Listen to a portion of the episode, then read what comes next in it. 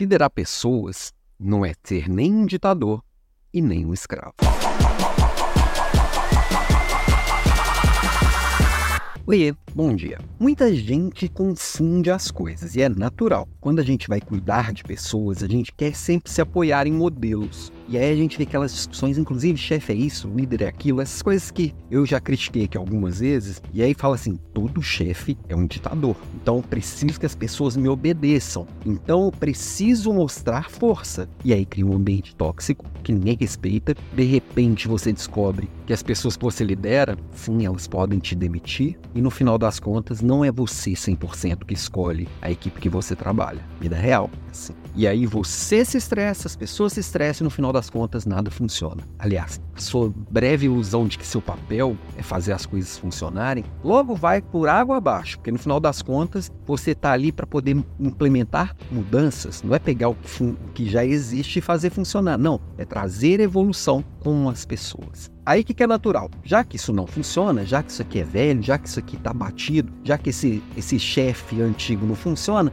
vou ser o gestor legal. Aí vai para o outro posto. E aí vira um escravo da própria equipe, um escravo dos colegas, um escravo do seu gestor. E se transforma num bananão em forma de gestor. Não decide nada, não toma posição, não dá opinião, principalmente se a opinião for impopular, se for diferente do que já todo mundo falando, não resolve nada. E a hora que vê também não tem espaço, a hora que vê foi engolido, e a hora que vê também criou um clima tóxico, a tal da positividade tóxica, né? Que tudo não pode, ninguém pode falar, nada tá ruim, todo mundo tem que se mostrar feliz e alegre e saltitante o tempo inteiro. Tão insalubre quanto o outro lado. E aí, a pessoa precisa entender que, que não é um joguinho de, de coleguinha ou obediência. Não é esse o jogo. Obediência não é comprometimento. Se mostrar coleguinha também não é se mostrar realmente feliz. Não é ser realmente feliz, né? Às vezes é até se mostrar. A gente precisa criar um ambiente que as pessoas possam realmente colocar para fora aquilo que elas têm de melhor, sua individualidade, suas opiniões, isso vai construir evolução, isso vai construir conexão, isso vai construir realmente um olhar de, de, de, de, comprometimento com aquele resultado, de engajamento verdadeiro, né?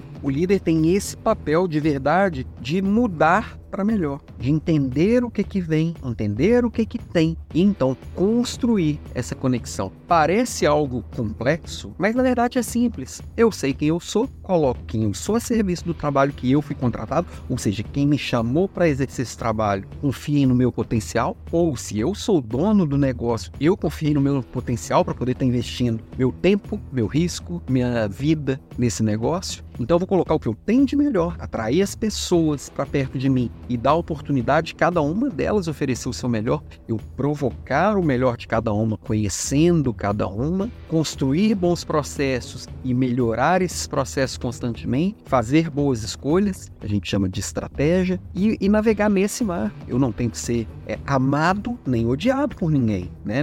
Aquela máxima do Maquiavel, é legal ler e entender Maquiavel, mas na prática, é, aquilo ali pode ser muito, muito pouco saudável, pode ser é bem doente. Eu não tenho que ser amado nem odiado, né? Maquiavel fala que é melhor ser temido do que, do que amado. Não, não tem que ser temido nem, nem ser amado. Tem que ser respeitado eu tenho que ser compreendido. Nesse mundo pós-digital, é o que realmente faz a diferença para uma liderança eficiente. Essa é a minha visão. E você, o que, que você acha? Conta aqui para mim embaixo, aqui no, no Papo de Líder, né? Nosso podcast diário, nossas provocações diárias. Eu trago ideias para a gente discutir, para a gente aprender junto. E quarta-feira, dia 8, dia 8, dia 8, 8 de novembro, nós vamos falar de planejamento estratégico. Semana passada eu precisei adiar a aula, algo que é bem incomum, mas essa aula, essa semana nós teremos aqui na quarta-feira planejamento estratégico sem frescura, nosso papo semanal, nossa aula semanal sobre liderança. Mas conta aqui nos comentários o que, você acha, me manda seu papo, converse, converse comigo e amanhã eu tô por aqui de volta.